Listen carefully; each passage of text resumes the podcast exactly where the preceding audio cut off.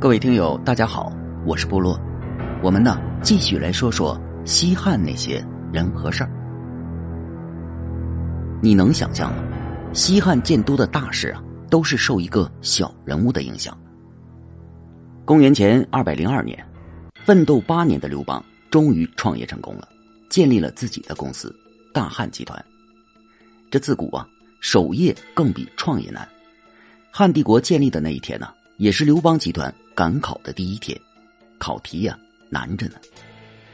对功臣的分封、新都的选址、礼仪的制定，这些啊都考验着刘邦集团的智慧。刘邦啊骑在马上，骄傲的说：“我呀是在马上打的天下，也呢一定能在马上把天下治理好。”这时啊，陆贾赶紧劝他说：“哎呀，快下来吧，陛下，治理天下。”怎么能骑在马上呢？这个不符合逻辑。刘邦听了，赶紧下马。从一定程度上来说啊，刘邦能够得天下、治理好天下，正是得益于呢，他能听进去别人的劝告。不管提建议的人职位高低，只要他说的对，刘邦啊就会听的。建都的大事啊，就是一个明显的例子。这刘邦最初啊，是想将国都定在洛阳的，洛阳。天下之中，又是周朝的故都，刘邦感觉啊，这座城市棒棒的，于是，就有了定都此地的想法。那只是呢，刘邦表面上的说辞，关键因素是啊，刘邦的核心团队是来自泗水郡的丰沛元从集团，定都洛阳，大家不管是回家还是去自己的封地，都是比较方便的。再说了，朝廷要是开个大会，办个重要活动啥的。地方官来出差呢，也是比较方便的，明显呢是为了照顾大家的情绪嘛。但是，一个叫娄敬的小人物感觉刘邦啊太草率了，将国都定在洛阳，汉帝国没有任何的发展前途。那些天呢，想给刘邦提建议的想法一直灼烧着娄敬的内心。娄敬啊要去陇西打工了，洛阳呢是他的必经之地，这不就是个机会吗？正好啊，娄敬有个姓于的老乡，是刘邦手底下的将军。他将自己的想法呢说给了于将军。于将军呢答应了娄敬的请求，但前提是啊，娄敬呢必须得先洗个澡，然后呢再换身干净的衣服去见皇帝。可娄敬呢必须坚持保持自己的朴素本质。在于将军的帮助下，娄敬顺利的见到了汉帝国的董事长刘邦。这刘邦啊。看到寒颤的娄静，先是呢赐给了他一桌大餐。哎，不急啊，吃饱了再说。娄静啊，酒足饭饱之后，开门见山的说：“啊，洛阳这个地方好是好，但却是啊无险可守。太平岁月，它确实方便大家，但是一遇到战争啊，缺点就暴露出来了。这最佳的建都之地啊，其实呢是关中，关中啊。”不仅土地肥沃，而且啊易守难攻。哎，再说了，您在那儿有良好的群众基础，更容易立足啊。刘邦震惊了，看着眼前的这个糟老头子，他怎么也想不到他能说出这样的话。可不是吗？秦国当年就是靠着关中大地的沃野千里，最终兼并了六国，一统了天下。自己之所以能打败项羽，也是靠着关中大地完整的产业链。和易守难攻的地理优势啊！关中的地缘板块太优秀了，北方是茂盛的草原，可以为帝国建设一支强大的骑兵军团；南方呢是四川粮仓，能与关中大地一起滋养朝廷；西方呢是陇西大山，简直就是天然的城防啊！朝廷啊，只要集中力量守住函谷关，万事基业就成了。再说了，关中是军事中心。经济中心，如果在那里建都，政治中心也将是关中的标签，齐活了。刘邦啊，是一个优秀的政治家。娄敬的话呢，其实已经让他产生了建都关中的想法，只是啊，还需要大家的认可。他将目光啊投向了公司第一顾问张良先生。张良啊，并没有拿出自己的意见，而是呢不厌其烦的将洛阳的弊端和关中的优势给刘邦啊。讲了一遍，呵呵，和娄敬啊说的一样嘛。古今中外，凡是能成大事者，都是行动派。刘邦啊，坚定了定都关中的想法之后，当天呢就直接搬家往关中去了。这汉帝国建都的大事啊，就这样在一个小人物的建议下迅速拍板了。娄静啊，自然也不用去陇西打工了。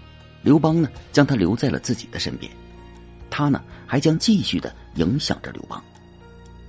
韩王信事件使刘邦集团和草原上的匈奴啊短兵相接，局部的胜利啊总是给刘邦一种错觉，匈奴人不像传说中的那般厉害呀，怎么就这素质？还敢称草原上的雄鹰呢？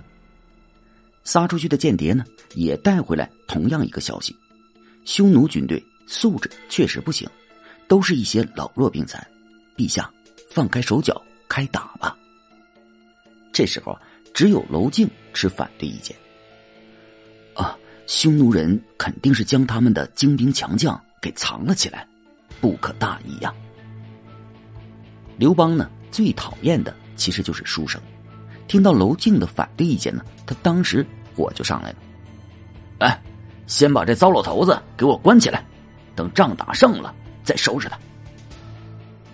在汉匈即将开战的关键节点呢，娄敬被刘邦给关了。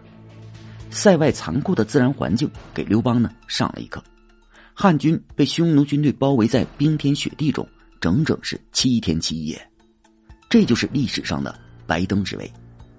在那七天中啊，刘邦想的最多的一个人就是娄敬，他真后悔啊，自己没有听那个糟老头子的话。这解围之后啊，刘邦第一时间将娄敬给放了出来，还赐爵给他关内侯，号建信侯。经历过这次事件之后啊，刘邦啊开始认真考虑对匈奴的政策了。当年呢，蒙恬一战却匈奴七百余里，收复了河南之地，可是。趁着楚汉相争的间隙呢，匈奴人再一次的发展壮大了。如今呢，匈奴空闲三十万正在尽头，汉朝对付他呢还真是有点吃劲儿。况且，汉朝当前的主要任务是发展经济，将人民从战争的废墟中解救出来，哪有时间有资本再去打仗啊？那就先想个法子稳住他们吧。可是，满朝的文武大臣。没有一个能想出一个合理的方案，刘邦啊，好是烦恼。这个时候呢，又是娄敬。娄敬给出的方案是和亲。此后啊，汉匈之间虽偶有摩擦，但总保持相对的和平。密码就是和亲。况且啊，匈奴人发动战争的出发点，无非就是抢点东西，把生活提升一个档次。格局就是那么小，争雄天下。那就算了，匈奴人呢，看着外表牛逼，实际啊就是一团散沙。单于呢，根本做不到对各个部落的绝对掌控。和亲呢，也保证了汉匈之间在山西一带能够正常的贸易。匈奴人呢，用他们的牛羊换取汉朝的盐铁。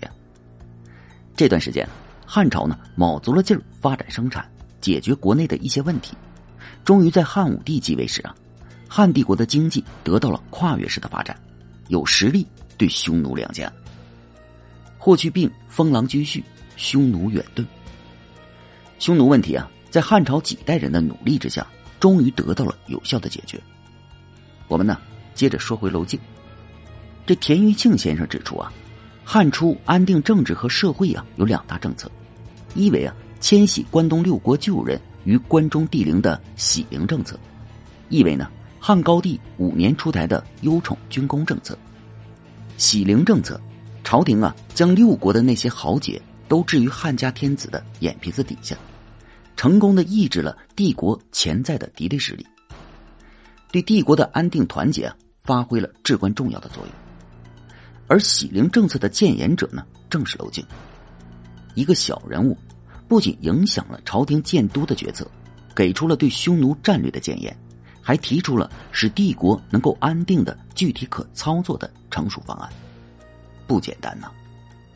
可是，历史的发展呢，本来就是由大人物的书写和小人物的影响共同铸就的。娄敬是个有智慧的人，刘邦呢，更是一个能听得进去各种声音的人。娄敬史称啊刘敬，刘是国姓，那可是刘邦赐给他的。你说，刘邦对娄敬有多器重啊？好，感谢您收听本集故事。如果喜欢部落，请点击关注和订阅吧。感谢您支持部落，谢谢。